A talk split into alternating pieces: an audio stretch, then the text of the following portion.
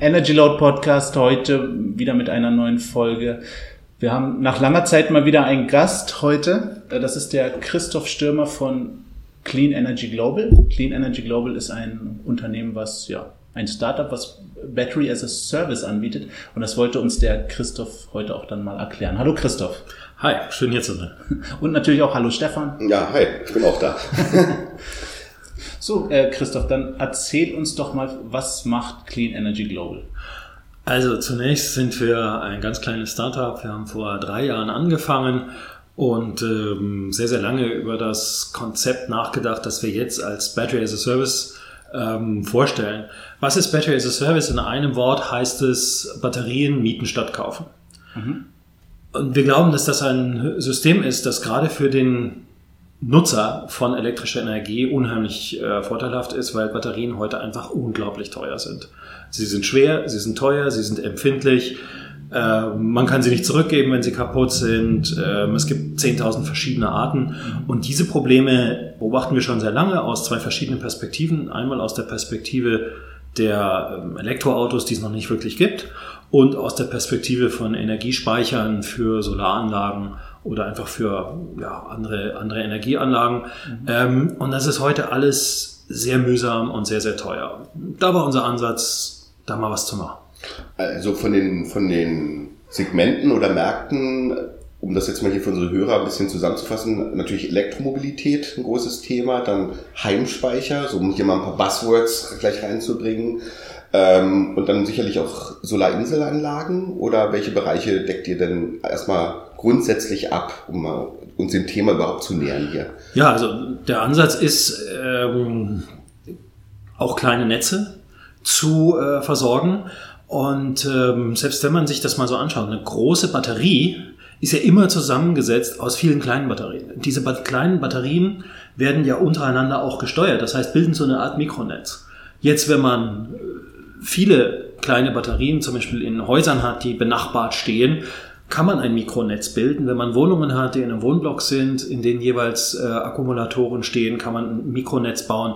Das sind äh, ganz faszinierende Konzepte, Microsharing-Konzepte, ähm, die man heute schon hat in einzelnen Dörfern zum Beispiel, ähm, gerade in Bereichen, wo Energieversorgung sehr, sehr schwierig ist aber eben auch äh, im Schwarzwald, äh, in Österreich, äh, in, in, in, Kommunen, die beschlossen haben, ihre Energieversorgung selber in die Hand zu nehmen. Dafür ist unsere Lösung, ähm, unser Batteriesystem und eben dieser Ansatz, Battery as a Service, genau richtig gemacht. Ja. Soweit ich das gelesen habe, seid ihr ja auch, weiß ich, das erste oder einer der ersten ähm, Anbieter, die eben Batteriesysteme anbieten, die sowohl den stationären als auch den mobilen Batteriemarkt eben abdecken sollen. Ja, das ist, glaube ich, in der Schärfe von uns sind wir die Einzigen, die das ganz klar sagen, dass das so sein soll. Bisher ist es eben so, dass äh, Batteriesysteme super speziell immer für genau eine Lösung entwickelt werden. Mhm. Und dann gibt es die Ingenieure, die machen halt Batterien fürs Auto oder für Roller oder für alles, was man rumträgt. Das sind sehr kompakte Batterien, die sehr, sehr hohe Stromfähigkeit haben. Und dann gibt es Ingenieure, die machen Batterien für stationäre Anwendungen. Mhm. Das sind sehr, sehr große, sehr schwere Batterien, die sehr viele Zyklen machen können, die halt nicht so hohe Stromspitzen können, aber die dafür äh, sehr oft geladen und entladen werden können. Und es hat sich so ergeben, die einen machen das, die anderen machen das und keiner redet miteinander. Wir haben aber festgestellt, dass der wesentliche Unterschied zwischen diesen beiden Anwendungen jetzt nicht wirklich in der Technik besteht, sondern in der Art, wie die Batterien gemanagt werden, im sogenannten Batteriemanagementsystem. Ähm, das heißt, mit wie viel Strom geht man überhaupt auf die Zellen, äh, wie tief entlädt man die Zellen, wie hoch lädt man die Zellen. Und ähm, das kann man über Software regeln. Und da war unser grundlegender Ansatz, lasst uns ja die Applikation, die, die Anwendung für das Batteriesystem jetzt nicht in die Hardware reinmachen, sondern in die Software. Die, unsere Software, die wir dafür entwickeln, das Batteriemanagementsystem, ist natürlich eine Spur komplizierter als normale Batteriemanagementsysteme, weil sie eben auch sich anpassen muss an die einzelnen Applikationen, aber es funktioniert. Und wenn man das richtig macht, kann man 95 Prozent, 98 Prozent der Leistungsfähigkeit dieser hochspezialisierten Systeme einfach über Software hinkriegen. Und ich glaube, das ist auch, ja, glaube ich, ein ganz moderner Ansatz, dass man eben versucht, die, das Feintuning und, und die, die Funktionalität mhm. äh, von Technik über Software darzustellen und nicht unbedingt in die Hardware reinzubringen. Das heißt also, wenn ich das jetzt mal so, so platt sagen darf, ähm, das Besondere an, eure Batterie, an eurer Batterie Pack ist, oder Clean Energy Pack nennt ihr das, glaube ich, ja. ähm, ist weniger die Hardware, sondern das ist so State-of-the-Art-Technologie, sondern die Software. Ist das die Innovation bei euch? Die Innovation ist, dass wir die Hardware und die Software als Gesamtsystem aufsetzen und insgesamt damit das Speichern von Energie viel billiger machen, indem wir diese spezielle Software machen. Das heißt, diese Software ist zwar in der Batterie, das ist de, des Batteriemanagementsystems, das die Batterie auf eine bestimmte Weise verwaltet, aber dazu ist dieses Batteriemanagementsystem auch verknüpft mit dem Handy, liefert alle Daten ans Handy, man weiß jederzeit, wie es der Batterie geht. Übers Handy liefert es ins Internet, das heißt, die Daten dieser Batterien sind in der Cloud, können jederzeit abgerufen werden, können auch zentral verwaltet und gemanagt werden oder eben auch unabhängig gemanagt werden. Und das ist genau dafür gemacht, damit Battery as a Service funktioniert. Und auch das Batteriekonzept, unser Clean Energy Pack, ist genau dafür gemacht, dass Battery as a Service funktionieren kann. Das ist eine universelle Größe. Das ist nicht zu groß für mobile Anwendungen. Es ist nicht zu klein für stationäre Anwendungen. Mhm. Ähm, es ist auf totale Sicherheit ausgelegt. Also da sind äh, jede Menge äh, Sicherheit, äh, Absicherungen drin. Ähm, es ist super kompakt. Ähm, es ist so leicht, es irgendwie geht. Und die, die einzelnen Technologien, die dafür nötig sind, die gibt es zum Teil heute schon im Markt, zum Teil müssen wir noch heftig dran rumentwickeln, ähm, um diese Lösung zu erzeugen. Aber wir sind nicht der hundertste Hersteller von einem Batteriesystem. Mhm. Wir sind der erste Anbieter von einem integrierten Battery as a Service System. Das ist das Besondere.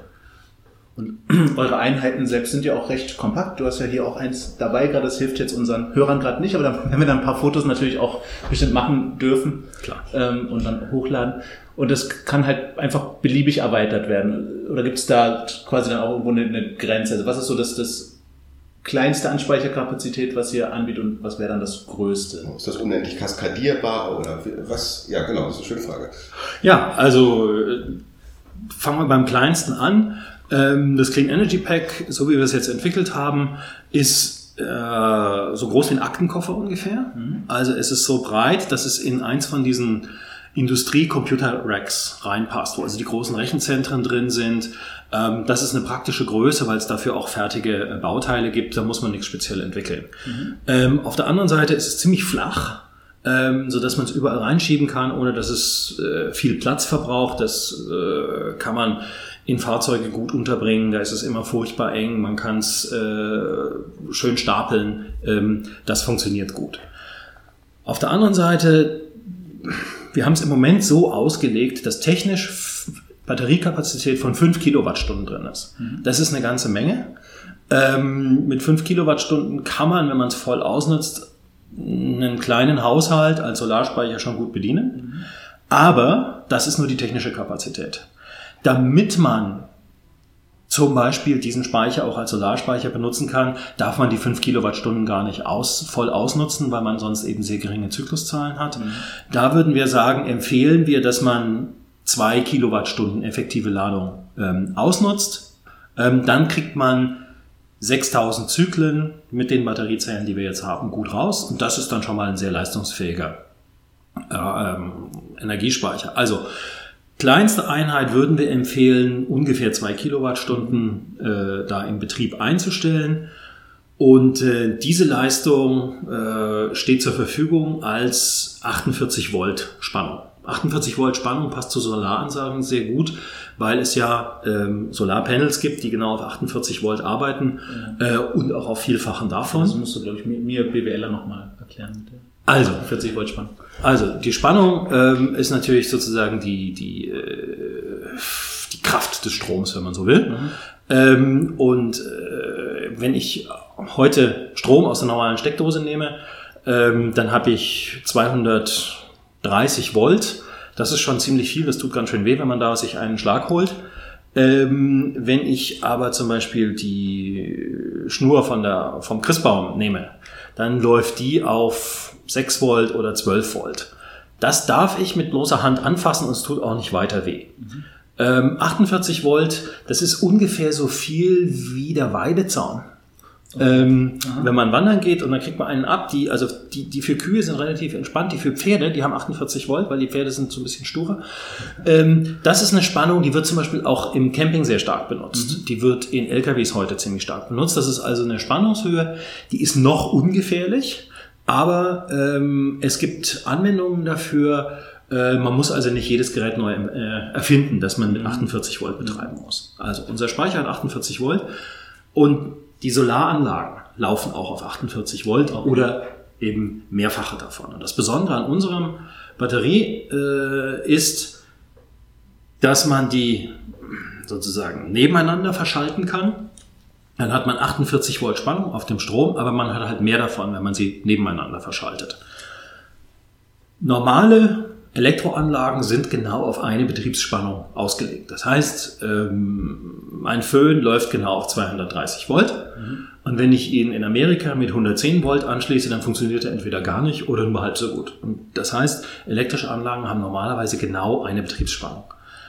Unser Batteriesystem ist darauf ausgelegt, unterschiedliche Spannungen machen zu können, indem man diese Batterien hintereinander verschaltet. Das heißt, ich kann 148 Volt nehmen, dann kann ich 48 Volt dazu addieren, nochmal 48 und 48 sind ungefähr 50 Volt.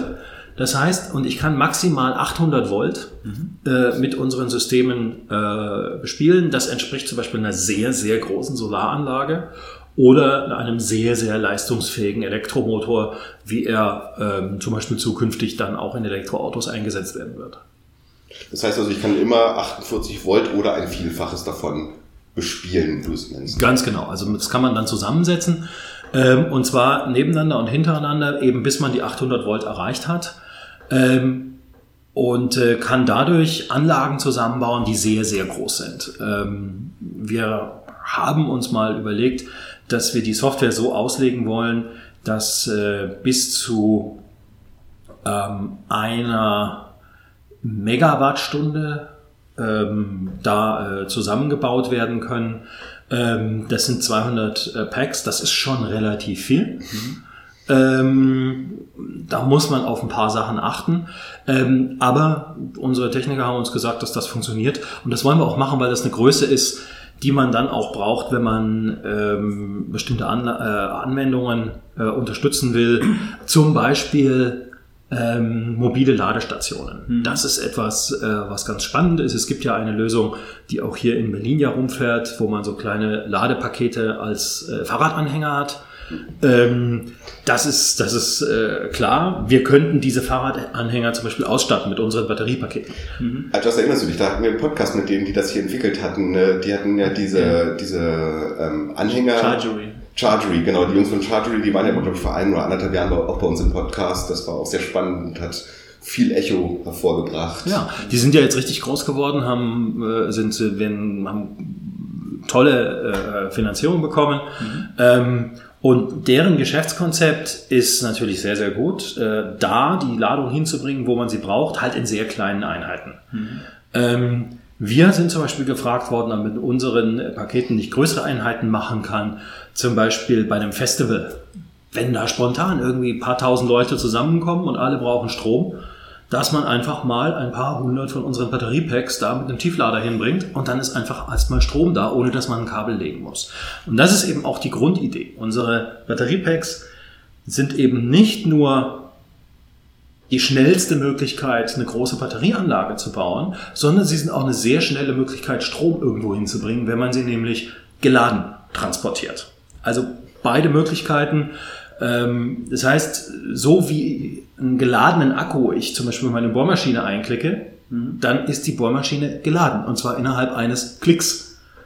Und äh, ein bisschen funktionieren unsere Batteriepakete so ähnlich, ähm, dass man sie nämlich einklicken kann und wieder ausklicken kann ähm, aus der Anwendung, ähm, unabhängig davon, wie groß jetzt die Anwendung insgesamt mhm. ähm, ausgelegt ist. Wo wir jetzt gerade nochmal bei dem Thema Technik sind und wir Adjust und ich, wir armen BWLer, das jetzt auch verstanden haben. Ähm, wenn man viel über, wenn man über Batterie liest oder hört, dann ist natürlich immer das Thema Thermomanagement ein Riesenthema. Das ist ja schein, scheinbar ein begrenzendes Thema in Batterien.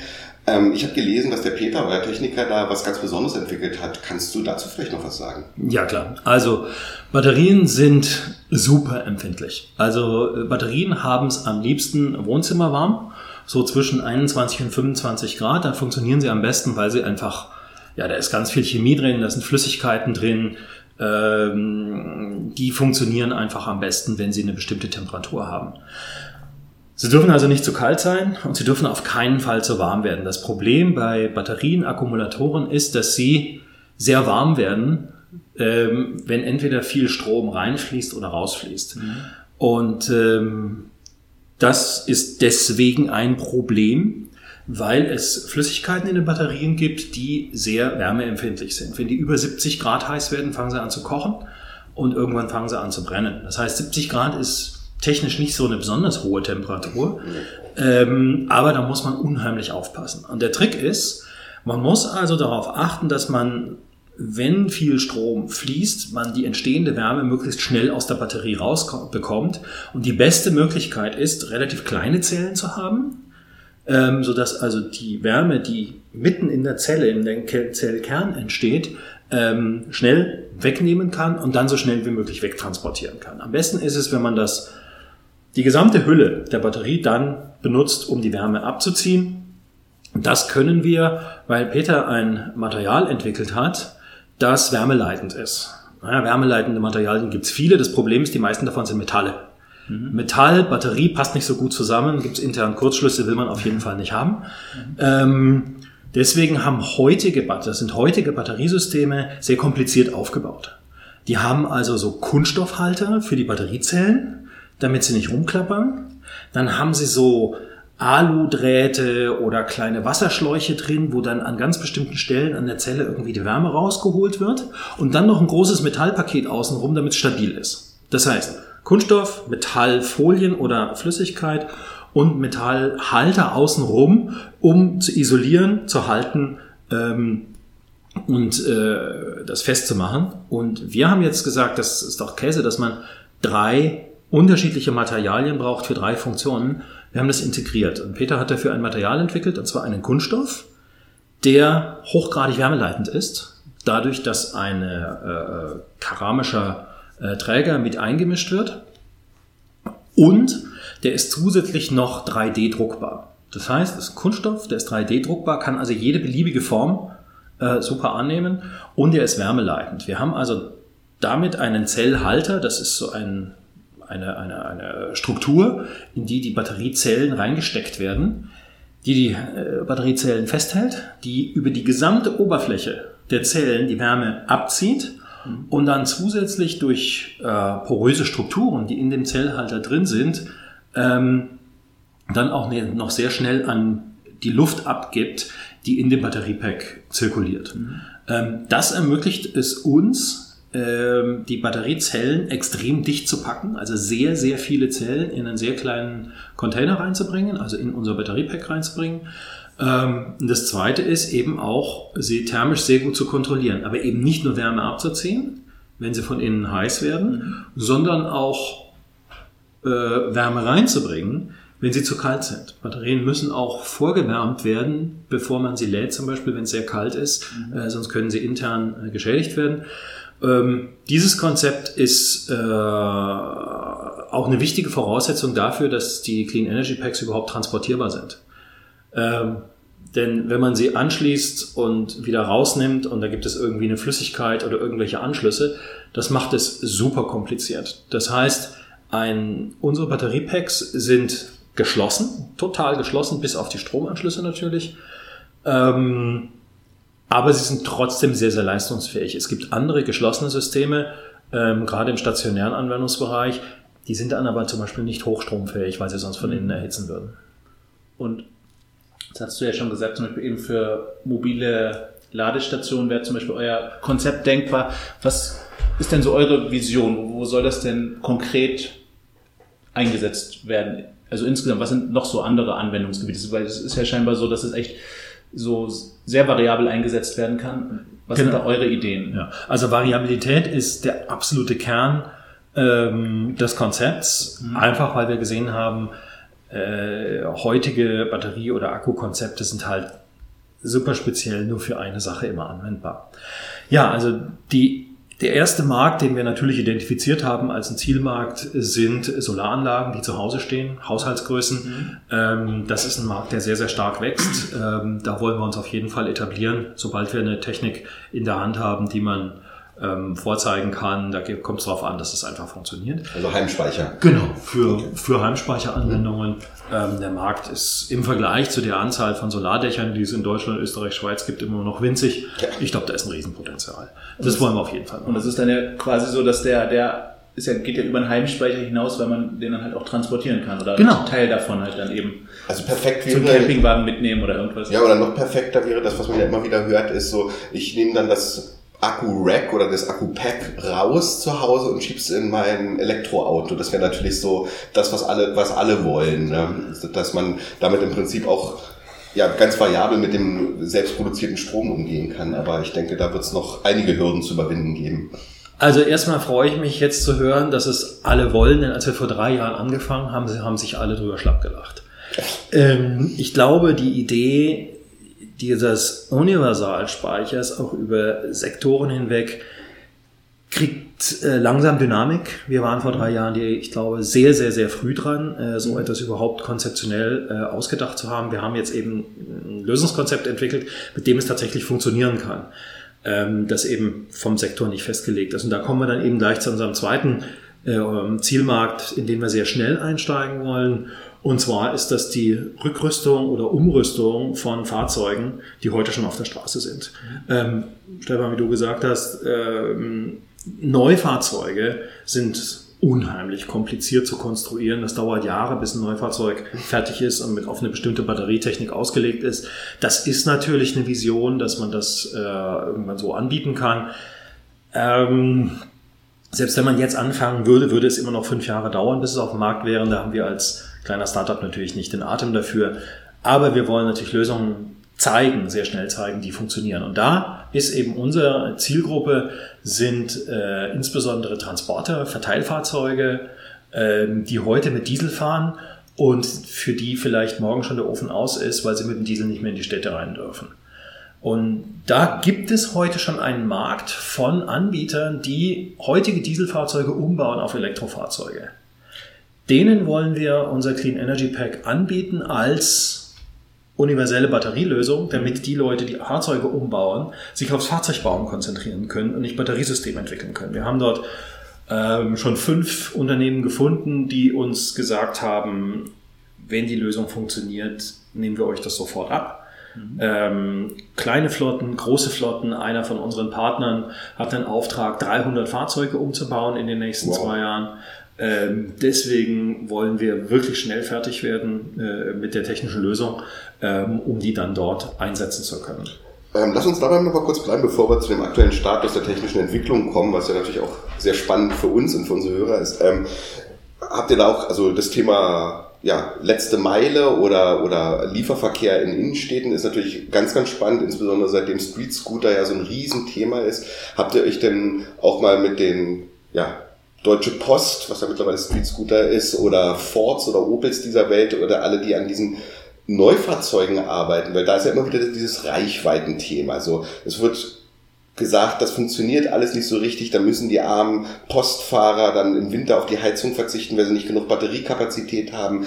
Ähm, ich sag mal, da passiert ja gerade sehr viel in Deutschland und gerade in, in, in Ballungsräumen wie Berlin. Habt ihr euch mal mit denen Hersteller, also mit den, mit den Originalherstellern in Verbindung gesetzt und wie sehen die das Thema eigentlich? Wechselakkus für, ich sage jetzt mal beispielsweise Street Scooter. Also wir haben dort äh, intensiv sondiert, ähm, aber sind noch nicht so richtig auf offene Ohren gestoßen. Äh, zwei Gründe. Grund eins ist, ähm, die sind sehr verwöhnt, die arbeiten mit äh, unheimlich äh, äh Hochtechniklösungen und wollen natürlich immer gleich die Technik sehen, die wollen die Berechnung sehen, die wollen die äh, Computersimulation sehen. Wir kommen ja aber vom Geschäftskonzept her. und sind einfach technisch noch nicht so ausgereift, dass wir da jetzt unbedingt zeigen könnten, genauso funktioniert es und das ist der CND-Datensatz und das ist die Berechnung. Also wir, wir, sind eher noch in der Konzeptstudie, was die Technologie anbelangt und das ist, äh, fällt denen sehr schwer, da wirklich zu verstehen, was wir meinen. Wir wollen da auf jeden Fall die Kontakte, die wir schon aufgebaut haben, äh, dann nutzen, wenn wir den ersten Prototyp haben, um denen zu zeigen, wie es funktionieren kann. So, Autoingenieure sind Leute, die sehr konkret denken, die wollen es in der Hand haben, die wollen das ausprobieren. Äh, mit denen wollen wir so bald wie möglich sprechen und wir haben auch die richtigen Ansprechpartner schon identifiziert. Das Zweite ist, ähm, es hat vor äh, ungefähr zehn Jahren mal einen etwas unglücklichen Ansatz gegeben, Wechselakkus in Autos reinzubringen. Genau, darauf wollte ich hinaus. Und äh, das war ähm, ein äh, Ex-Manager von SAP, ja, also im Prinzip ein deutscher Manager ähm, israelischer Herkunft, ähm, der die Idee des Universal-Akkus und vor allem des tauschbaren Akkus für ähm, Fahrzeuge mal durchkonzeptioniert hat. Ähm, der war bloß zu früh dran und er war kein Automann. Das heißt, äh, die grundsätzliche Idee ist, glaube ich, weiterhin tragfähig. Sie hat nur leider damals so etwas von nicht funktioniert, dass die Automobilindustrie heute besonders in Europa und in Deutschland davon ausgeht, dass es gar nicht funktionieren kann. Das ist so diese mathematische Denke. Wenn ich eine Hypothese einmal widerlegt habe, habe ich sie für immer hinterlegt, widerlegt. Ähm, ist natürlich im realen Leben nicht so, äh, dass wenn man einmal äh, sozusagen eine Suppe versalzen hat, dass man dann bewiesen hat, dass Suppen nicht schmecken.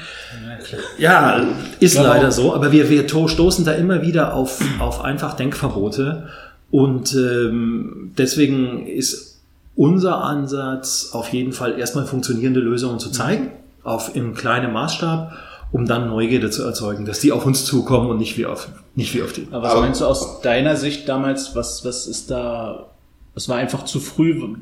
Wie hat sich das geäußert? Also was waren ja. die Problemfelder? Also gab es drei Sachen. Die eine Sache war Shai Agassi, äh, der das erfunden hat, war kein Automann. Das heißt, er hat sich von Batteriespezialisten beraten lassen, wie man eine Batterie konstruiert und die haben ihm eine optimale Batterie konstruiert. Die war 400 Kilo schwer, Okay. War relativ quaderförmig und es gibt im Auto keinen Platz für einen relativ großen Quader. Autos sind unheimlich eng. Äh, Sachen, die man in ein Auto reinbrachen will, müssen eigentlich total flach sein, muss sich überall reinschmiegen. Die Dimension war falsch. Ähm, die, die, die äh, Handhabung war falsch. 400 Kilo schwer, 400 Volt Spannung. Das heißt, man brauchte einen Gabelstapler, man brauchte Hochvolttechniker, alle super Sicherheitsvorkehrungen, um damit überhaupt umgehen zu können. In so einem Konsumgut wie im Auto ist es sehr schwierig, immer darauf zu achten, dass diese Sicherheit funktioniert. Und das dritte war, es gab damals die Energiewende noch nicht. Es mhm. gab noch keinen Bedarf für keine Verwendung für Batteriespeicher außerhalb des Autos. Die haben nur rumgelegen und Geld gekostet. Und ähm, letztlich war es so, dass die Batteriespeicher, die nicht in Autos verwendet worden sind, die waren ein Kostenfaktor. Man brauchte ungefähr nach der damaligen Rechnung dreimal so viele Batteriespeicher zum Laden, als dann im Auto waren. Dieser Kostenfaktor hat das ganze Geschäftssystem zum Einstürzen gebracht. Wir haben heute Energiewende, wir haben heute ähm, äh, Netzreservevergütungen, die ja auch in Vorbereitung sind. Das heißt, es gibt heute ein Business Case für Batteriespeicher, die am Netz sind, aber nicht im Auto. Mhm. Und äh, ich glaube, wir haben diese drei Probleme, die damals das grundsätzlich, die grundsätzlich gute Idee zum Absturz gebracht haben, die haben wir gelöst. Unser Clean Energy Pack ist eben sehr, sehr flach. Das heißt, es passt unter Autos, in Autos rein das zweite ist, es hat niedrige Spannung, es kann mit der bloßen Hand angefasst werden, man braucht keinen Sicherheitsbereich. Jeder Mechaniker in einer normalen Werkstatt kann damit umgehen, jeder Tankwart kann damit umgehen oder jeder, der eine Bierkiste schleppen kann, kann auch unser Orkenpaket schleppen. Das ist ein ganz wichtiger Punkt. Ne? Ja, wie, was wiegt das Ding eigentlich?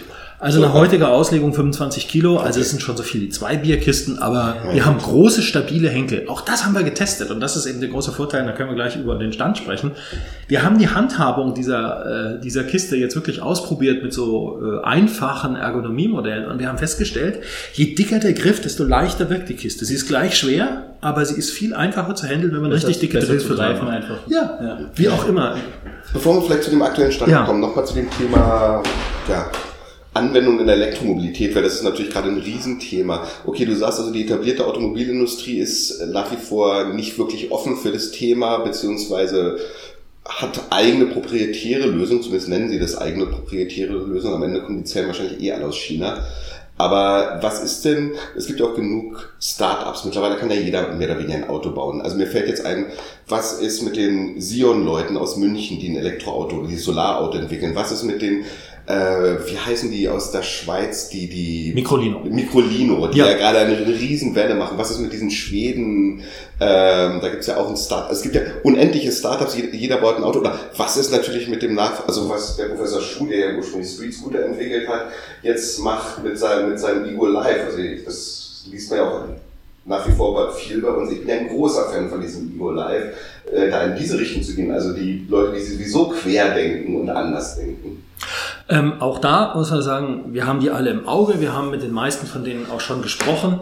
Ähm, aber da kommt immer wieder das Thema, ähm, wir probieren es gerne aus, wenn wir eine Hardware haben, die ähm, so funktioniert, dass wir sie mal mit unserer Technik vergleichen können. So weit sind wir noch nicht. Vom Prinzip her äh, stoßen wir gerade bei den neuen Unternehmen natürlich auch auf sehr offene Ohren. Mit Professor Schuh habe ich schon selber gesprochen. Er ist äh, sehr stark in unsere Richtung unterwegs.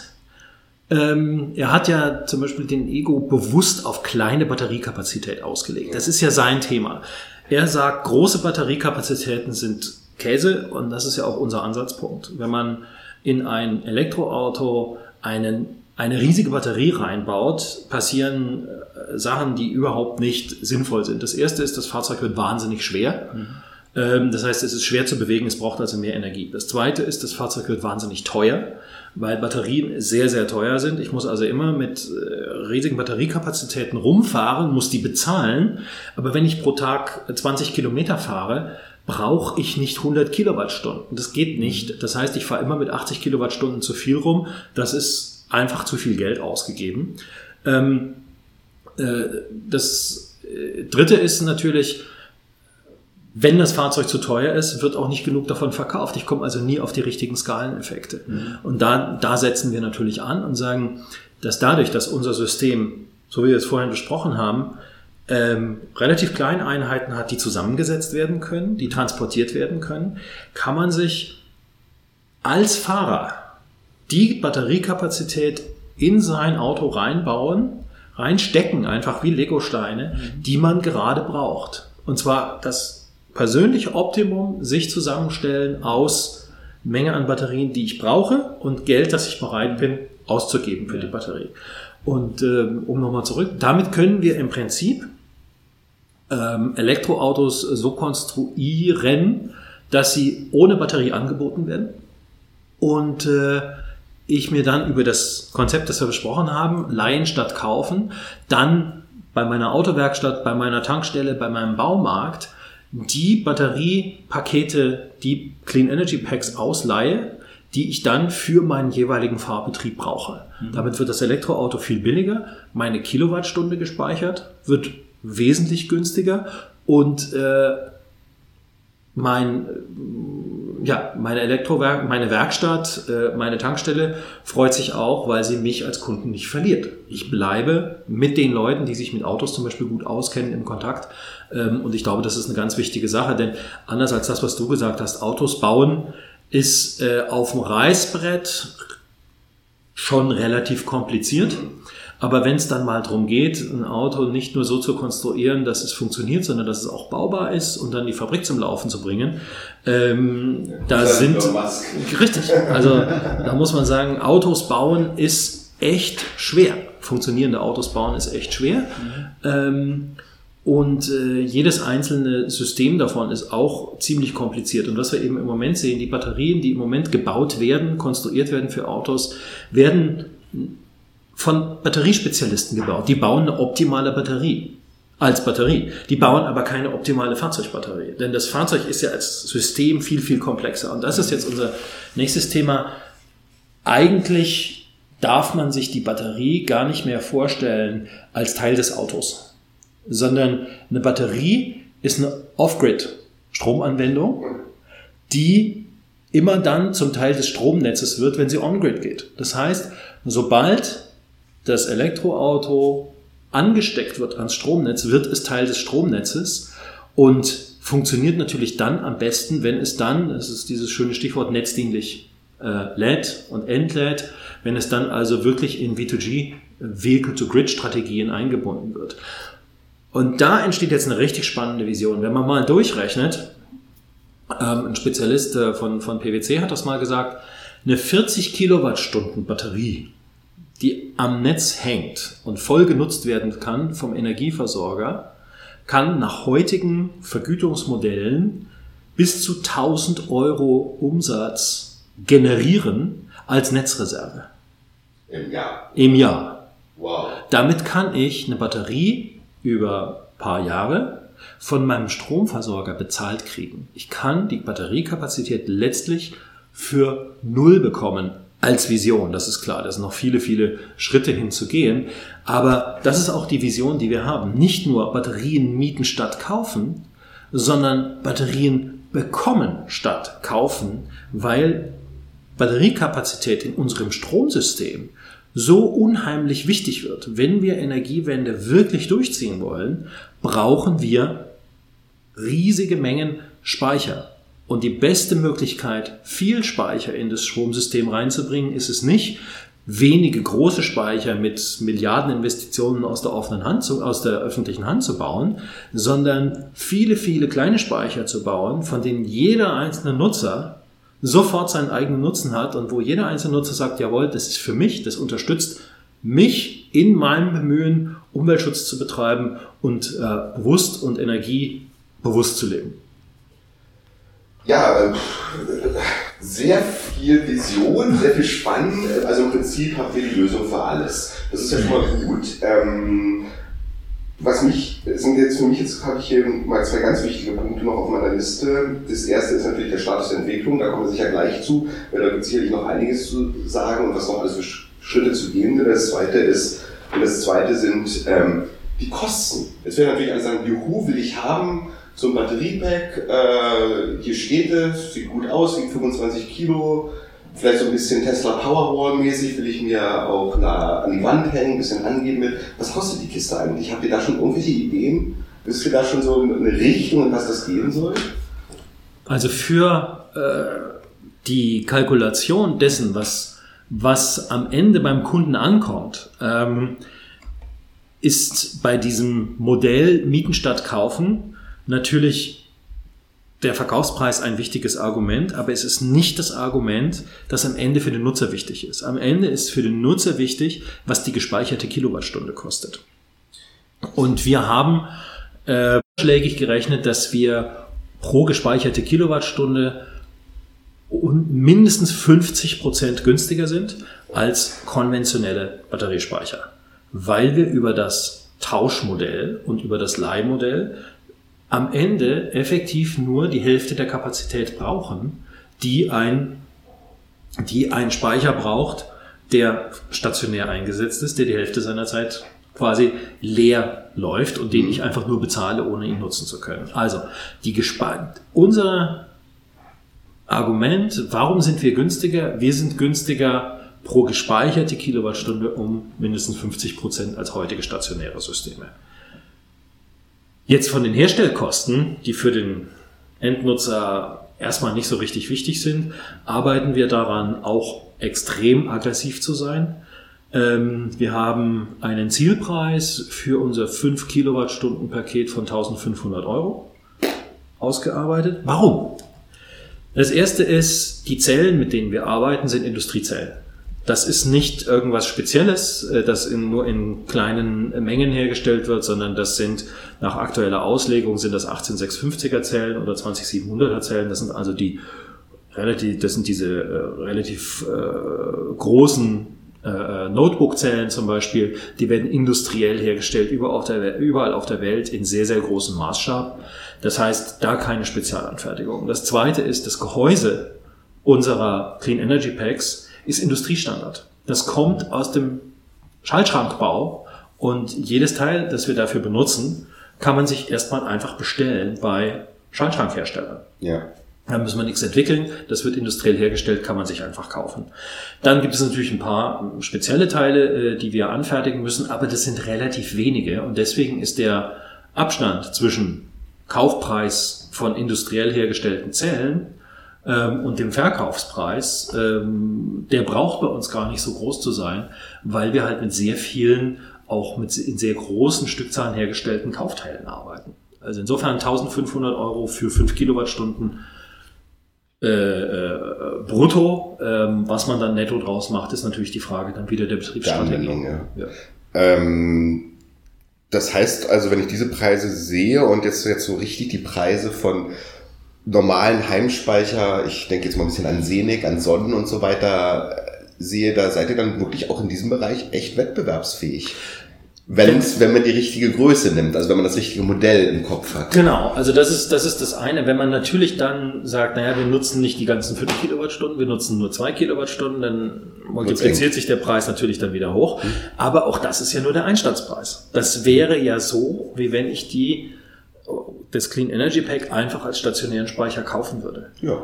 Ja, aber das mache ich ja nicht, sondern ich leihe ihn mir immer dann für den Betrieb so, wie ich ihn brauche. Und das ist eine ganz wichtige Sache. Ähm, mein Energieversorger wird mir meinen Speicher subventionieren. Das heißt also, das Geschäftsmodell ist auf jeden Fall dieses Battery as a Service. Also, und auch wenn ich jetzt hier, ich sag's mal, als ähm, Nerd sitze und sagen, will haben, finde ich gut, ähm, will auch ein bisschen rumspielen. Da gibt's ja genug Leute, die, ich meine, ein Heimspeicher heutzutage ist ja auch eher ein Hobby als ein wirtschaftliches Thema, zumindest in einigen Bereichen in Deutschland. Ähm, werdet ihr das, habt ihr das auch im Kopf so anzubieten? Also äh, wirklich für den Endverbraucher, wenn ich es haben will? Ja, auf jeden Fall, das ist klar. Ich meine, es ist, es ist wichtig, ähm, da anzufangen, wo es einen echten Bedarf gibt, wo es eine echte Neugierde gibt. Ähm, das Grundmodell ist ja auch ein Sharing-Modell, das wir haben. Und zum Sharing gehört eben nicht nur Sharing von Strom, ja. Äh, sondern es ist eben bei uns ganz wichtig Sharing von Batteriekapazität. Das ist ein neuer Gedanke, aber es ist natürlich auch Sharing von Ideen und Erfahrungen. Also das Thema einer, einer Gemeinschaft, einer äh, Gruppe von Leuten, die dieses System zu ihrem eigenen machen, die uns, äh, die mit ihren eigenen Ideen darauf arbeiten, ist, ist super wichtig. Wir werden auch die ersten äh, Serien dieser äh, Clean Energy Packs also direkt ähm, mit Partnern selber herstellen, uns jedes einzelne Pack angucken und mit denen ganz intensiv lernen, ähm, damit wir diese äh, wirklich auch die Technik ganz, ganz optimal anbieten können, bevor sie dann groß rauskaliert wird. Ich meine, wir sind ja hier wirklich absolut keine Profis, ähm, aber wenn ich nur über, also da fallen mir sofort, äh, also wir beschäftigen uns ja schon intensiv mit dem Thema Heimspeicher auch und Elektromobilität, mir fallen sofort 100 Geschäfts-, also 100 vielleicht nicht, aber 10 Geschäftsmodelle und Ideen ein, was man daraus alles machen könnte. Also da wird sicherlich von außen, wenn das Ding dann wirklich auf dem Markt ist und funktioniert, ähm, werdet ihr wahrscheinlich wahnsinnig viel Input noch bekommen, was da alles möglich ist. Und da kommen wir jetzt natürlich auch zu, zu unserem grundsätzlichen Modell. Wir wissen, dass es unheimlich viele Ideen gibt, was man mit einem universellen Batteriespeicher alles anfangen kann. Diese Ideen brauchen wir nicht alle selber zu haben. Mhm. Das heißt, unser Erlösmodell, jetzt im Unterschied zum Geschäftsmodell, ist Lizenzvergabe. Wir wollen ähm, diese Technologie und das Gesamtkonzept aus Clean Energy Pack und Clean Energy Net ähm, durchentwickeln, aber wir wollen es dann auch wirklich anbieten äh, als Lizenz zur Herstellung, äh, als Lizenz zum Vertrieb und auch als Lehr äh, Lizenz zum Betrieb. Dass also äh, die Leute, die sagen, sie haben eine gute Idee, was sie damit anfangen können, auch tatsächlich von uns das alles hingestellt kriegen können und es dann einfach machen können, dann ihre Idee einfach umsetzen können. Und wie ist das denn dann euer Zielmarkt? Weiß, weiß ich nicht, ist da Deutschland oder Europa an sich der spannendste Markt oder wo, wo würdest du sehen, wo ist es am spannendsten? Ist es was, was halt auch jetzt in, in Afrika vielleicht bei der Elektrifizierung dann groß eingesetzt werden kann, sollte? Oder wo, wo siehst du das größte Potenzial? Das muss man angucken, wo wir dann stehen werden in der Entwicklung. Mhm. Ähm, am Anfang müssen wir natürlich äh, close to home arbeiten. Wir müssen sozusagen in der unmittelbaren Nähe arbeiten, damit wir wissen, damit wir auch äh, gemeinsam lernen können. Wir wollen also in Deutschland, äh, Österreich, Schweiz anfangen. Da sind auch der, unsere Technologiepartner. Ähm, auf der anderen Seite waren wir äh, schon in New York, haben dort unsere Lösung vorgestellt. Ähm, da kam die UNICEF zu uns und sagte, das ist ja gigantisch als Off-Grid-Stromversorgung ähm, in Gegenden, wo es keinen Strom gibt, Ja. wo der Mangel an elektrischer Energie ein echtes soziales Problem ist, ein Sicherheitsproblem ist, ein Hygieneproblem ist, ein Gesundheitsproblem ist. Unser äh, Clean Energy Pack kann und sollte der Ersatz für den letzten Dieselgenerator auf dieser Welt sein. Gerade in Gegenden, so wie du gesagt hast, Afrika, wir haben einen Bürgermeister in Peru, der mit äh, von einem Bergdorf in Peru, der mit unserem äh, Technikchef äh, eng befreundet ist, der ruft alle vier Wochen an und fragt, wann er, wann er endlich sein Dorf auf elektrische Energie umstellen kann mit unseren Packs. Der, der Bedarf ist wahnsinnig. Wir waren in München auf der Messe äh, für Speichersysteme. Wir haben Anfragen aus Arabien, wir hatten Indien, wir hatten Pakistan, äh, wir hatten äh, äh, Nigeria. Ähm, die verstehen sofort die Signifikanz dieses Systems, ähm, weil es Gegenden, weil es äh, auch, auch Stadtviertel, in denen es heute keine Kabel im Boden gibt und wo es viel zu teuer wäre, Kabel zu verlegen, von einem Tag auf den anderen wirklich ins elektrische Zeitalter heben kann. Und dadurch, dass unsere äh, Clean Energy Packs miteinander kommunizieren, bilden sie auch Netze, die dann untereinander auch wieder Strom austauschen können. Ich muss dann keine großen Hochspannungsnetze verlegen, sondern ich kann auf dem einfachen 48 Volt System, die dort sowieso schon funktionieren für Lampen, für Kühlschränke, für so kleine Hilfsaggregate, ähm, kann ich dann Stromnetze bauen mit ganz einfachen Drähten ähm, und kann dafür sorgen, ähm, Sicherheit, Hygiene, Gesundheit in diese Gegenden reinzubringen. Wir rechnen da mit einem riesigen Markt und wir wissen auch, dass die Finanzierung solcher Projekte ähm, funktioniert. Es Ja. gibt sehr, sehr große Fonds, die auf äh, entweder Impact-Investments oder wirklich äh, Umweltinvestments warten. Ähm, wenn wir diese Technik haben, ähm, sind wir uns sehr, sehr sicher, dass wir dort äh, einen hohen Impact haben können. Aber eben nicht nur weit weg, sondern auch zum Beispiel in Naturschutzgebieten ähm, in Deutschland. Ähm, es gibt eine Menge äh, Naherholungsgebiete, Seen, wo man heute schon nicht mehr mit äh, benzinbetriebenen Booten rumfahren darf. Da muss man Elektroboote verwenden. Ähm, die Elektrobootbauer sind heute noch eine sehr, sehr kleine Nische, aber wir glauben, dass das äh, sehr schnell sehr viel mehr werden wird. Auch da sehen wir eine Möglichkeit und vor allen Dingen unser Batteriepaket steckt man nur dann in sein Boot rein, wenn man es im Boot braucht. Und wenn man fertig ist mit Segeln, nimmt man das Batteriepaket raus. Fertig ist mit Segeln. Es, ja, auch beim Segeln brauche ich Strom. Ich möchte auch kochen auf meinem Boot. Okay. Ja. Und äh, es müssen ja nicht nur Motorboote sein. Ähm, äh, ich kann dieselbe Batterie im Camper benutzen. Ich kann dieselbe Batterie in der Alpenhütte benutzen, aber diese Batterie nehme ich auch abends wieder mit in meine Solaranlage zu Hause. Und das ist eben genau der Trick, dass ich in Summe wesentlich weniger Akku, wesentlich weniger Batterie brauche über viele Anwendungen hinweg, wenn ich ein universelles Batteriepaket habe. Auch hier, auch hier im ähm, Hochtechnologiebereich. Ja, und du, du hast ja vorhin schon gesagt, seit 2016 gibt's euch oder das habt, seid ihr mit der Idee gestartet. Wie seid ihr denn dazu gekommen? Ich glaube, du bist ja aus der Automobilindustrie auch. Ja, wie seid ihr damals zu, zu dem Projekt gekommen? Ja, die Idee äh, kommt aus der äh, Konzeption her, die wir mal entwickelt haben für ein sehr großes, sehr äh, leistungsfähiges ähm, Elektroauto, ähm, wo wir eben dachten, jeder kann ein Elektroauto bauen. Lass uns mal das herausragendste Elektroauto der Welt ähm, durchentwickeln. Das haben wir gemacht. Und als wir dann angefangen haben, die Produktkosten durchzukalkulieren, haben wir festgestellt, der Elektroantrieb ist schon teuer, aber die Batterien, die wir brauchen für das System, machen uns die Kalkulation des Produkts absolut kaputt. Wenn wir dort mit der Batteriegröße kalkulieren, die wir brauchen, um ein entsprechendes Hochleistungselektroauto äh, zu äh, anzutreiben, kommen wir auf Preise, die niemand mehr zahlt, egal wie elektrisch das Auto ist und egal wie schön es ist. Und haben dann gesagt, wir müssen was machen. Es ist, es ist wirtschaftlich nicht tragbar. Der große Akku ist wirtschaftlich nicht tragbar. Was können wir mit diesem Akku machen, um ihn wirtschaftlich tragbar zu machen? Und kamen dann auf die Idee, ihn zu segmentieren. Ähm, hatten dann eben einen segmentierten Akku und fingen dann an, darüber nachzudenken, was für Eigenschaften muss eigentlich so ein segmentierter Akku haben und kamen sehr schnell drauf, okay, er muss transportabel sein, er muss schnell rein und rausnehmbar sein und er muss vernetzt sein.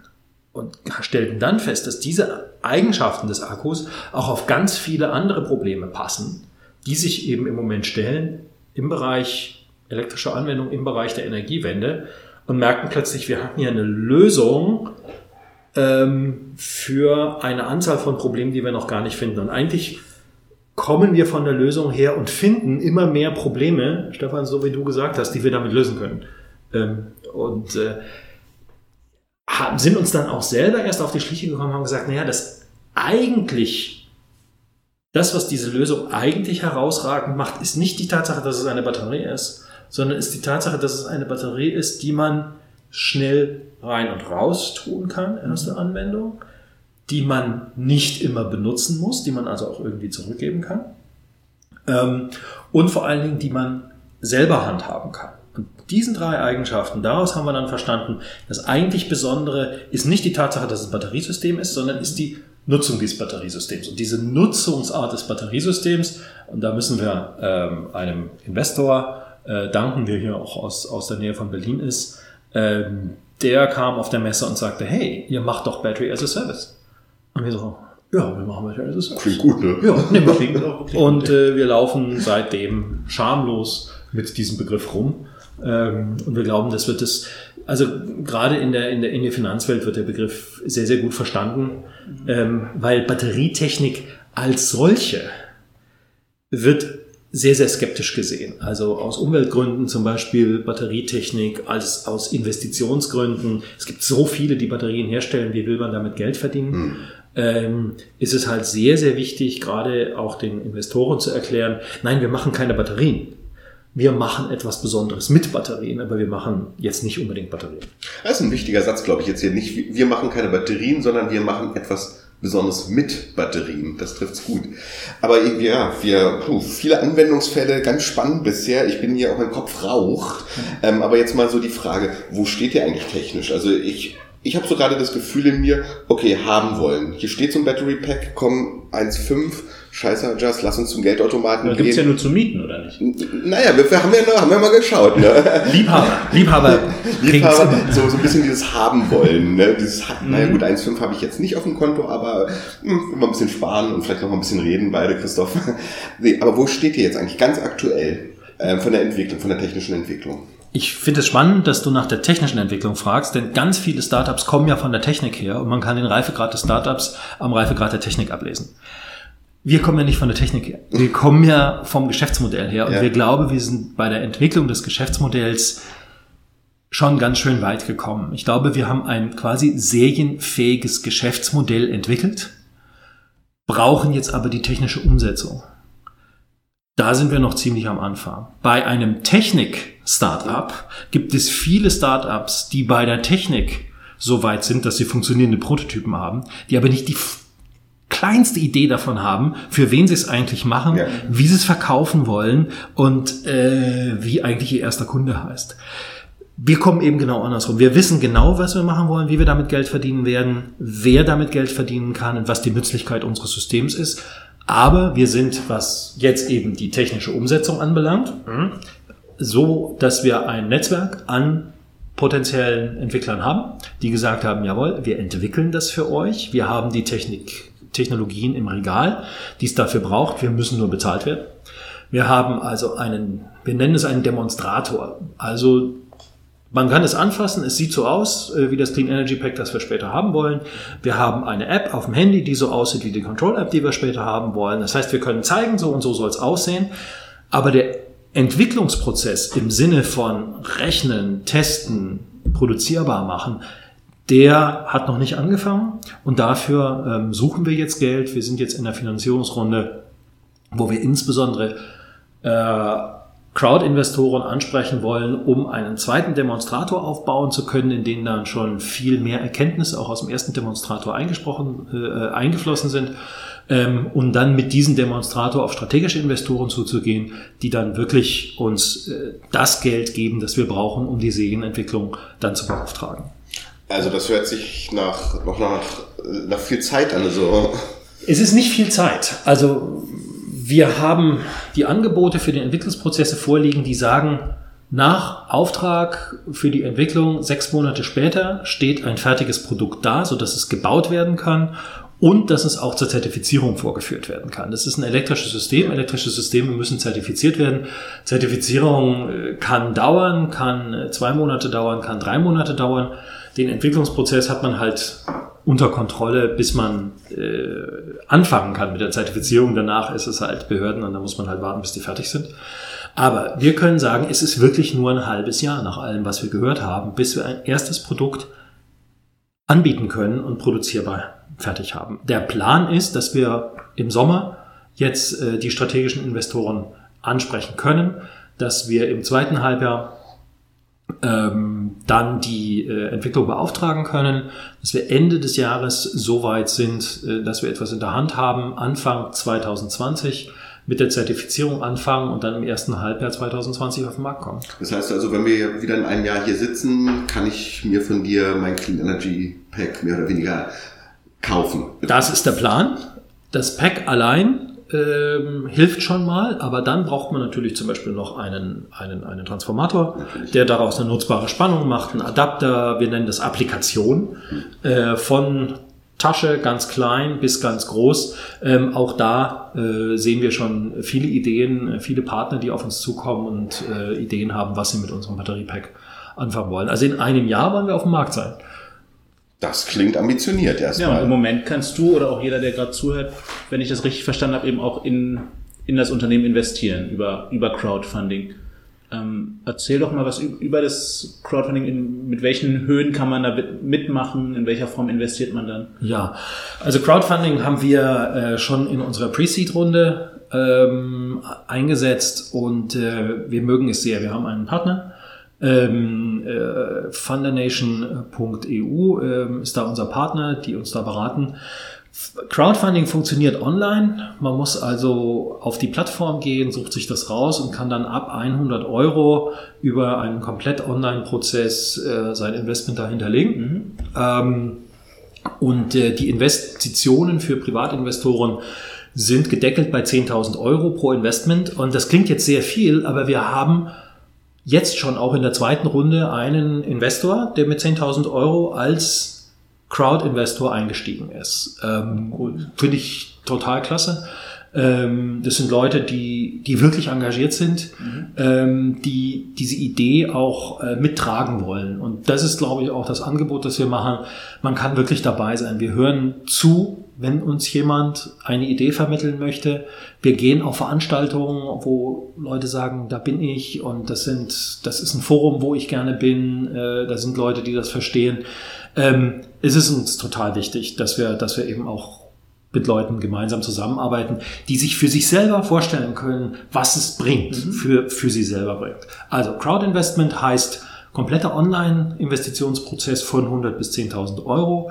Wer mehr investieren will, ähm, kann dann ab 25.000 Euro investieren und bekommt dann echte Unternehmensanteile. Das Crowd Investment ist begrenzt auf eine Laufzeit von fünf Jahren. Danach wird ausgezahlt.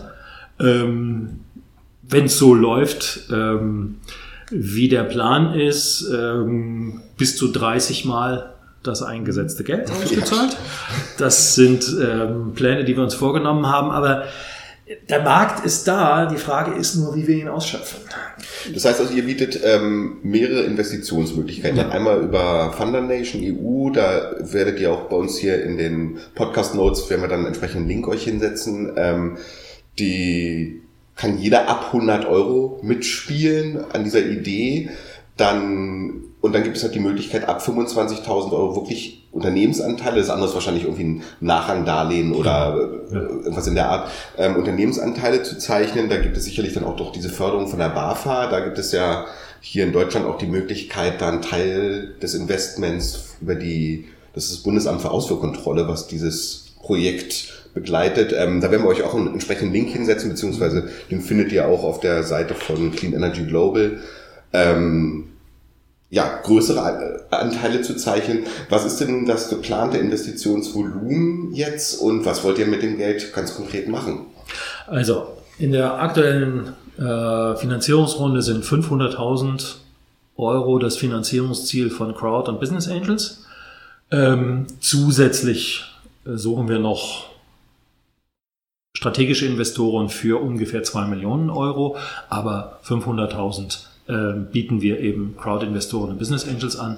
Das Geld der Crowd-Investoren und Business Angels soll primär dazu verwendet werden, um noch einen Demonstrator aufzubauen. Das ist noch kein Prototyp, aber das ist unser, äh, hilft uns, den Entwicklern, die dann in die Serie gehen, wirklich zu zeigen, was wir wollen. Ähm, ich habe bei vielen technischen Projekten schon erlebt, dass das, was man dem Techniker erklärt, ganz anders verstanden wird, als man es eigentlich äh, vorhatte. Deswegen ist es total gut, so eine Art Darstellungsmittel zu haben, wo man halt dem Techniker zeigen kann, so und so soll es ungefähr aussehen, macht, dass es funktioniert. Wenn man es nur grob beschreibt, kommen unglaublich spannende Lösungen raus, die aber mit dem, was man sich selber vorgestellt nichts zu tun hat. Also dieser Demonstrator ähm, wird bei einem äh, erfahrenen äh, ähm, Prototypenbauer hier in der Nähe von Berlin aufgebaut, der auch schon den ersten Demonstrator gemacht hat, wird vollgepackt mit Technologielösungen, ähm, die wir auch ausprobieren wollen, die wir zeigen wollen. Das ist also das, das Wichtigste ähm, aus dem Crowdinvestment heraus. Mit dem Demonstrator gehen wir dann zu den strategischen Investoren, die ja eben auch wissen wollen, was sie bekommen. Mhm. Ähm, und auf diese Weise können die Crowd-Investoren quasi selber dafür sorgen, dass ihr Crowd-Investment sehr, sehr viel mehr wert wird. Denn je mehr wir die strategischen Investoren überzeugen können, desto mehr wird das Unternehmen wert und desto mehr wird ihr eigener Anteil wert. Ja, ich denke mal, äh, hier gibt es auch zwei Zielgruppen von Investoren, nämlich einerseits die klassischen ja, Venture oder ja, Crowd-Investoren, die mit kleinen, kleinen Beträgen arbeiten wollen und ähm, sich an, ja, wirtschaftlich an den Zielen beteiligen wollen und dann halt eher die größeren, die Venture Capital liefern wollen. Ne? Also ihr habt da schon so zwei Zielgruppen. Also einerseits die Crowd-Investoren, die ein reines Finanzinvestment sehen, dann natürlich die Crowd-Investoren, die das einfach, ich sag's mal so ganz direkt, die die Idee einfach geil finden und dabei sein wollen. Und dann natürlich die etwas größeren, die, deren Business es ist, zu investieren. Ja, wobei bei den Venture Capitals und so weiter, da sind wir noch nicht, äh, denn die suchen eben wirklich Umsätze, die es schon gibt, die suchen Kundenverträge, die es schon gibt. Da sind wir natürlich noch nicht. Ähm, wir bieten an für Leute, die sich engagieren wollen in der Energiewende, die selber etwas dafür tun wollen, dass die Energiewende funktioniert, dass Elektromobilität tatsächlich auf die Straße kommt und so den großen Corporates äh, das nicht alleine überlassen wollen. Wer bei uns investiert, tut etwas dafür, dass die Energiewende funktioniert und tut etwas dafür, dass die Elektromobilität besser funktionieren wird, als sie das mit heutigen Maßstäben äh, tun wird. Und wir hören zu. Wir wollen auf jeden Fall eine Gemeinschaft aufbauen. Das heißt, auch bei den größeren Investoren suchen wir den Unternehmer, der sagt, ja, das kann ich mir vorstellen, das ist was für mich, das ist für mich, das ist für meine Familie, das ist für meine Kinder, für die nächste Generation im Unternehmen. Ist das eine Lösung, die so zukunftsträchtig ist, und zwar sowohl wirtschaftlich auch als, als auch von den Werten, die es verkörpert, ähm, dass ich mich damit identifizieren kann. Wer an so eine Lösung nicht braucht, der wird auch nicht rein investieren, der macht, der macht irgendwas anderes, sondern wir bieten eben etwas an, wo man sagt, ähm, das interessiert mich und wir, wir, wir wollen, wir wollen ganz bewusst auch kommunizieren mit unseren mit, mit unseren Investoren, wir wollen sie dabei haben. Also da kann ich jetzt ganz deutlich sagen, das ist ja genau äh, die Zielgruppe von Energy Load. Das sind halt wir Leute, die sich primär für die Energiewende, Mobilitätswende interessieren, die auch durchaus sehr kritisch begleiten. Ähm, also ich persönlich finde das Thema extrem spannend und irgendwie 100 Euro hat jeder, der ähm, von uns, glaube ich, der mal investieren kann und alleine, wir haben am Tag mehrere tausend Leser, also wenn nur unsere Tagesleser jeden Tag äh, alle 100 Euro investieren würden, dann hätten wir das ja, Funding-Ziel ja schon erreicht, aber. Wenn jeder gut. jeden Tag 100 Euro investiert. Na, nur an einem Tag. Oder unsere ja. Newsletter. Ich meine, wir haben ein paar tausend Newsletter-Abonnenten. Also diesen Podcast werden wir natürlich auch über unsere Newsletter äh, weiterleiten. Ähm, dann, wenn nur alle unsere Newsletter-Abonnenten die 100 Euro investieren würden, dann wäre das Funding-Ziel schon erreicht. Also ich finde das ja ganz klasse. Erstmal persönlich, aber jeden da, Fall. also wir werden das auch, auch kritisch natürlich weiter beobachten, sehr kritisch weiter beobachten. Das finde ich natürlich besonders spannend. Das eine Ziel ist natürlich, ähm, Logo äh, Leute dazu zu bringen, dass sie sagen, jawohl, ich möchte das unterstützen mit einem finanziellen Investment. Auf der anderen Seite gerade die kritische Begleitung ist für uns sehr, sehr wichtig. Also Kommentare, Fragen ähm, aus, äh, von jedem Hörer dieses Podcasts äh, sind für uns extrem wichtig, ähm, damit wir verstehen, was die Fragen sind. Wir suchen Fragen. Ich meine, wir haben eine Lösung und wir suchen immer noch Fragen, die man damit, die man damit beantworten kann. Und wir finden eben einfach immer mehr. Wenn also eines der Ergebnisse jetzt dieses Podcasts wäre, dass wir viele neue Fragen bekommen, äh, wäre das auch ein großer Erfolg. Und ich meine, man investiert einerseits in Geschäftsideen, aber auch immer in, in Menschen. Vielleicht ähm, ja, erzählt doch nochmal von, von eurem Grund, erzählt doch noch mal von eurem Gründerteam, wer ihr seid und was ihr vorher so gemacht habt, was ihr ja. Ja, sehr gerne. Also ich bin äh, Christoph, ähm, mache hauptsächlich das Thema Marketing, ähm, Operations und so äh, Gesamtkonzept bei uns im Unternehmen. Ich bin Volkswirt von der Ausbildung her und habe deswegen so diese Kreislaufdenke, ähm, dass wir Sektoren zusammenbringen müssen, dass wir auf gesamtwirtschaftliche Effizienz denken müssen, müssen ähm, ist absolut mein Anliegen. Äh, ich beschäftige mich seit äh, 20 Jahren mit der Automobilindustrie und kenne deswegen also sowohl Prozesse aus der Autoindustrie ganz gut, äh, die Herausforderungen und ich weiß auch, wie Autounternehmen funktionieren. Ähm, deswegen ähm, sind wir da auch mit entsprechendem Respekt unterwegs, weil ich sehr gut weiß, wann man da einsteigen kann und wann man es besser, mhm. äh, wann man zu früh dran ist. Ähm, zweiter Mann im Team. Vielleicht ganz kurz, dass ich mal hier unterbreche. Ähm, ich meine, jeder von unseren Hörern, der da ein genaueres wissen will, der wird dich dann spätestens googeln. Ähm, vielleicht, ich meine, du hast eine wahnsinnig viel Erfahrung in der Automobilindustrie. Ähm, kannst du dazu noch mal ein paar Sätze sagen? Weil das ist, glaube ich, war sehr, sehr wichtig auch für dieses Thema. Da kommt ja auch diese ganze Idee her, was du da ganz konkret ähm, gemacht hast oder machst. Okay, ja, ich habe 1996 bei Daimler angefangen äh, mein erstes Projekt war der Marktlaunch des Smart. Ich habe da also auch den äh, Gründer des Smart, äh, äh also den ersten äh, Designer des Smart, äh, Professor Tom Forder, sehr eng kennengelernt, bin mit ihm auch noch im Austausch. Und der Smart war ursprünglich als elektrisches Auto gedacht. Ja. Wurde dann von Mercedes auf Verbrenner umkonstruiert, war eine super mühsame Geschichte. inzwischen ist er ja wieder elektrisch geworden, hat aber 20 Jahre gedauert. Also das Thema ähm, war mein erstes Projekt. Ähm, dann war ich auch äh, in der Brennstoffzellenforschung ähm, bei Daimler. Brennstoffzellenfahrzeuge sind auch Elektroautos. Das Thema hat mich da also schon sehr, sehr lange begleitet.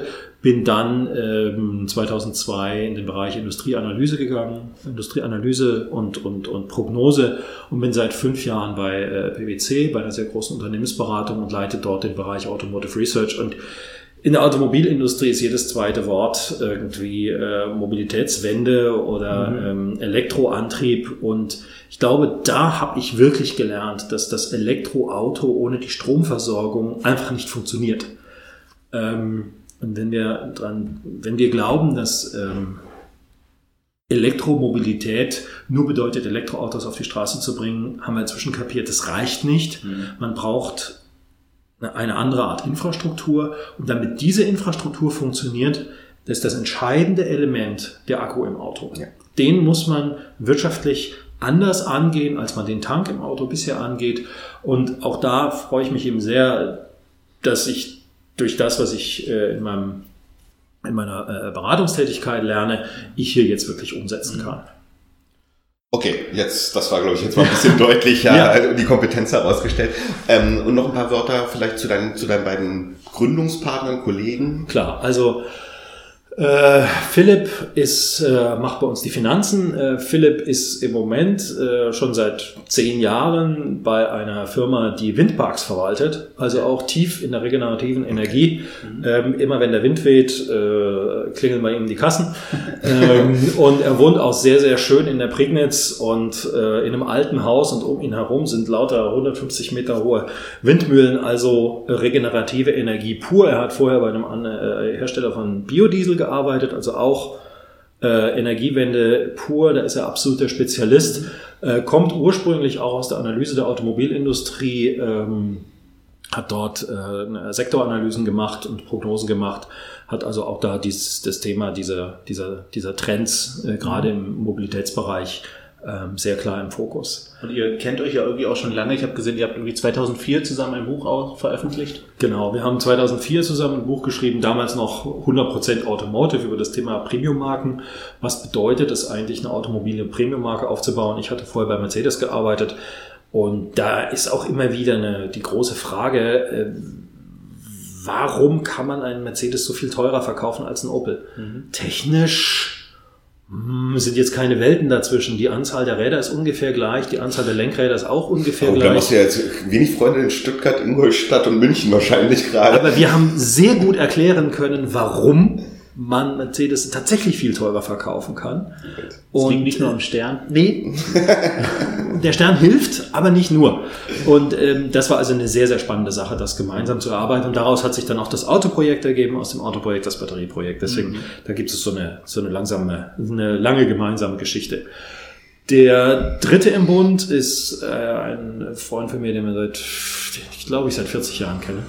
Ähm, Peter hat ähm, zehn Jahre in Sizilien gelebt und hat dort äh, als Unternehmer große Solar- und Windanlagen äh, realisiert im großen sozusagen Hausbereich, so größere Villenanlagen, Freizeitanlagen, Hotelanlagen, bis dann eben in den kommerziellen Bereich ganze Kommunen äh, mit regenerativen Energiekonzepten bis hin zur Konstruktion der Solaranlagen versorgt. Der kennt sich also im stationären äh, regenerativen Energiebereich hundertprozentig aus, also von Solar über Wind, über Biogas, über jede Mischform davon, äh, Off-Grid-Anwendungen, On-Grid-Anwendungen, Microsharing.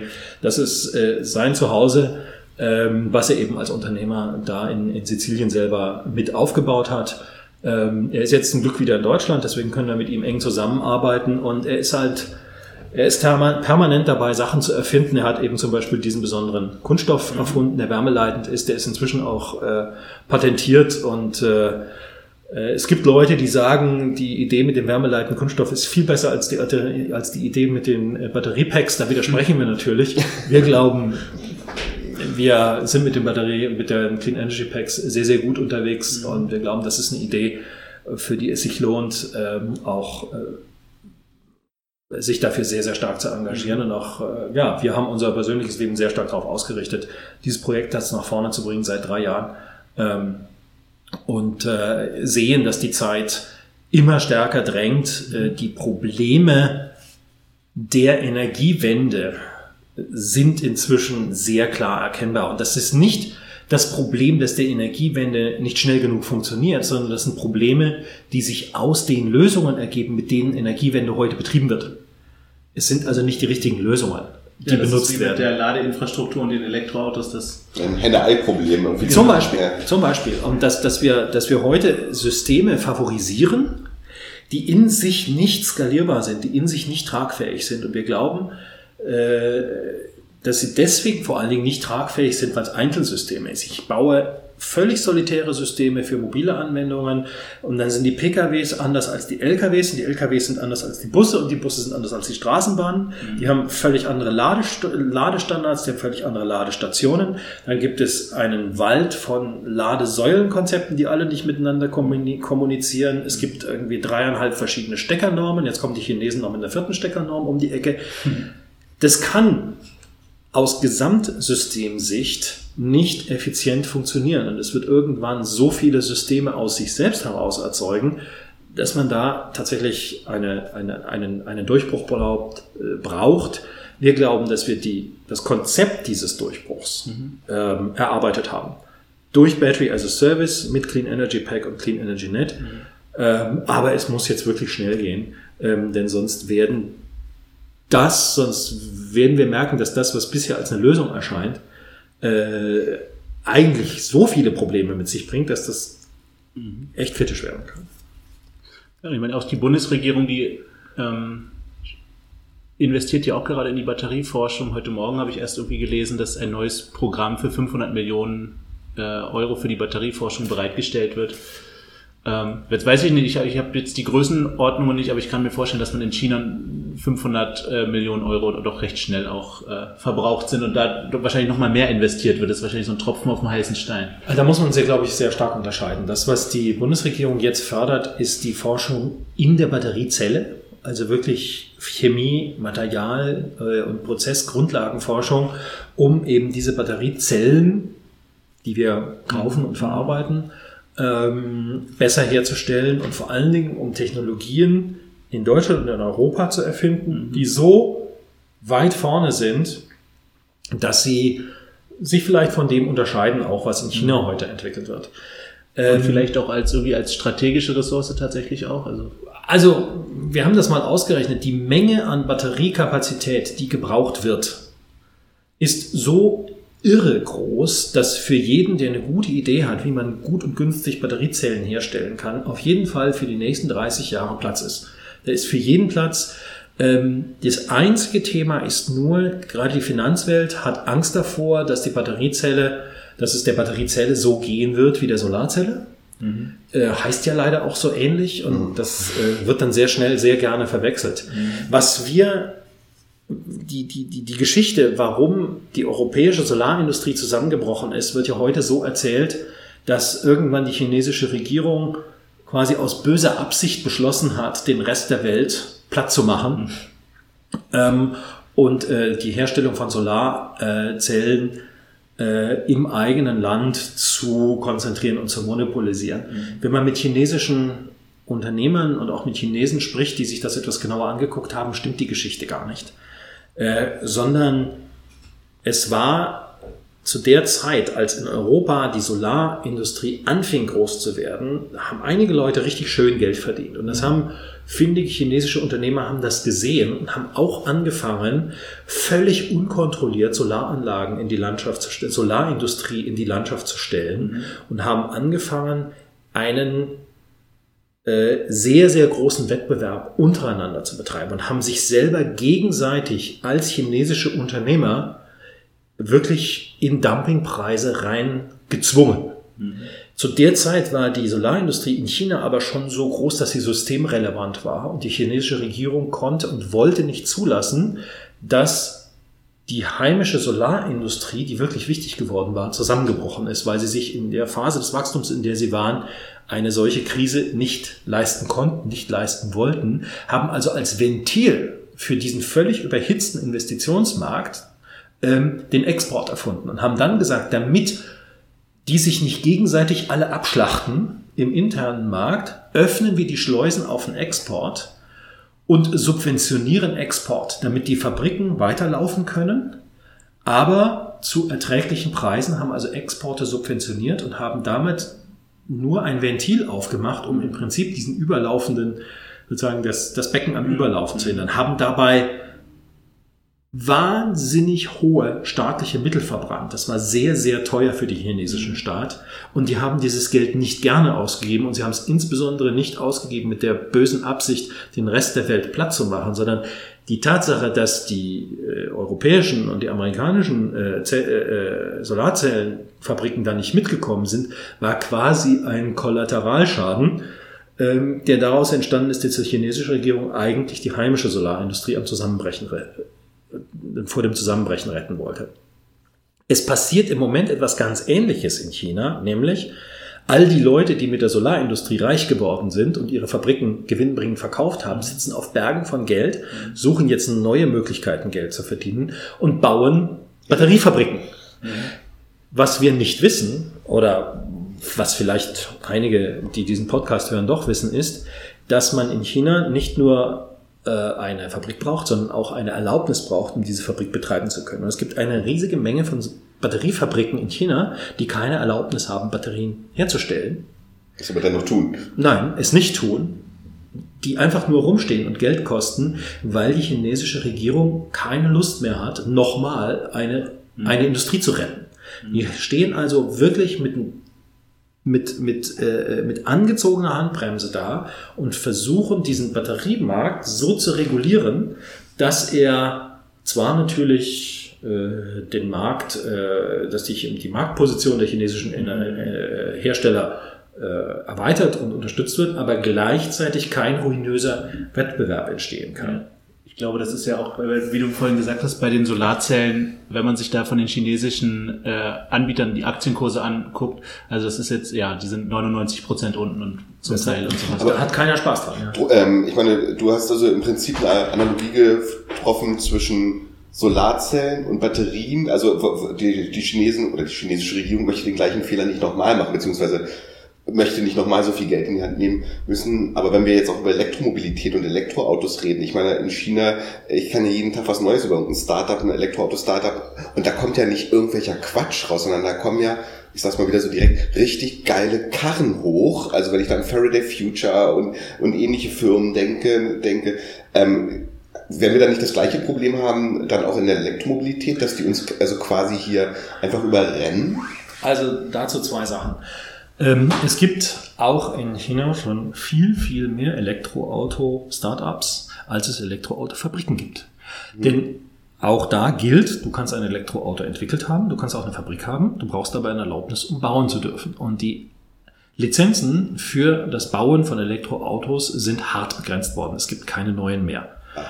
Und äh, also so ein Hersteller wie NIO zum Beispiel hat sich ja die Produktion, hatte gar keine Produktionslizenz. Die haben sich die Produktionslizenz von JAC geliehen. Das hat die chinesische Regierung gesehen und hat gesagt, Moment, das war gar nicht die Absicht. Die Absicht war, dass ihr keine Elektroautos mehr baut, weil wir sonst den Markt kaputt machen. Das heißt, auch dieses Ausleihen von Fabriken und Fabrikkapazität wird jetzt gerade sehr stark eingeschränkt. Also es gibt wohl über 500 Anbieter von Elektrofahrzeugen in China. Das sind ein paar hundert zu viel, das sieht die chinesische Regierung auch so und Und geht jetzt zu den, gerade. zu den Fahrzeugen dann auch hier die Rollerhersteller? Nein, nein, nein, dann, nein, nein, das sind auch wirklich nur Autos. Autos. Das sind wirklich nur die Nochmal, du Autos. sagst, es gibt sogar 500 Ja. Elektroauto-Konzepte, nenne ich das jetzt mal, fertig entwickelt, die in den Schubladen stecken, aber nicht gebaut werden dürfen, weil die keine Lizenzen haben für ihre Fabriken. Gibt's, also wie viele davon jetzt tatsächlich nicht bauen Lass- können. lass es Das sind 250 irgendwelche, sein. Irgendwelche, Provinz, irgendwelche Provinzautos, die dann halt äh, kleine Fahrzeuge bauen für eine Provinz, die dann so groß ist wie halb Europa. ähm, das äh, gibt's natürlich auch, ähm, aber da wird steht man auf, auf der Bremse. Nein, was ich nur versuche zu sagen ist, die Analogie Batteriezelle, Solarzelle ist nicht statthaft. Weil das, was den Solarzellen passiert, ist den Batteriezellen nicht passieren wird. Punkt. Okay. Weil es andere Politics gibt. Also, Batteriezelle ist, ist eindeutig ein Thema. Man braucht dort differenzierende Technologien, aber der Markt wird so riesig sein und er wird nicht übermäßig überschwemmt werden äh, mit Billigzellen. Es ist ja inzwischen sogar so, dass der erwartete Rückgang des Preises von Batteriezellen, man hat ja vor zwei Jahren noch gedacht, dass das weiter abrutscht, mm, mm, mm. die haben sich relativ stark stabilisiert. Ähm, also da wird drauf geachtet, dass es nicht ruinös wird. Aber für, für uns Europäer wäre das doch eigentlich wieder gut, wenn es ruinös, ruinös wird, weil wir reden ja alle davon, haben wir auch vorhin gesagt, die Batterie, die Batterie ist das teuerste im Elektroauto. Wenn jetzt diese Preise wirklich dramatisch fallen, dann würden würde das plötzlich auch die Preise für Elektroautos natürlich dramatisch senken, hoffentlich. Das wäre natürlich, der würde vielleicht dem Durchbruch der Elektromobilität in Deutschland, in Europa helfen. Das ist einerseits richtig, andererseits unser Konzept basiert darauf, dass Batterien teuer bleiben. Ja. Denn wir machen Batterien, wir machen Elektromobilität nicht dadurch günstig, dass wir Batterien billiger machen, sondern dass wir die Nutzung von Batterien wesentlich billiger machen. Äh, aber egal wie teuer oder billig Batterien sind, sie werden immer relativ teuer bleiben und 50 Prozent von relativ teuer, was unser Angebot ist, ist immer ein gutes Angebot. Also für uns ist es relativ neutral. Ähm, nur wenn es wirklich sehr, sehr günstig wird, ist vielleicht die Schwelle vom, vom festverbauten zur tauschbaren Batterie wird vielleicht etwas höher. Ähm, deswegen, ähm, solange es auskömmlich bleibt, ist es gut. Wenn die Preise für Batterien aber zu niedrig werden, investiert keiner mehr in Zellfabriken in Europa. Richtig. Das heißt, ähm, es läuft dann entweder auf einen Subventionswettbewerb hinaus oder der Markt wird tatsächlich so eng, dass die Preise dann wieder nach oben gehen und die, äh, und die Elektromobilität und die Energiewende abwürgen. Ähm, deswegen glauben wir, dass Konzepte, die dafür sorgen, dass man vorhandene Batteriekapazität wesentlich effizienter und für den Nutzer günstiger anbieten kann, ähm, auf jeden Fall eine Zukunft haben. Und das ist genau da, wo wir reinstechen. Definitiv. Ja, dann würde ich sagen, da haben wir jetzt heute intensiv und lange geredet. Fand ich sehr interessant, habe wieder total viel gelernt.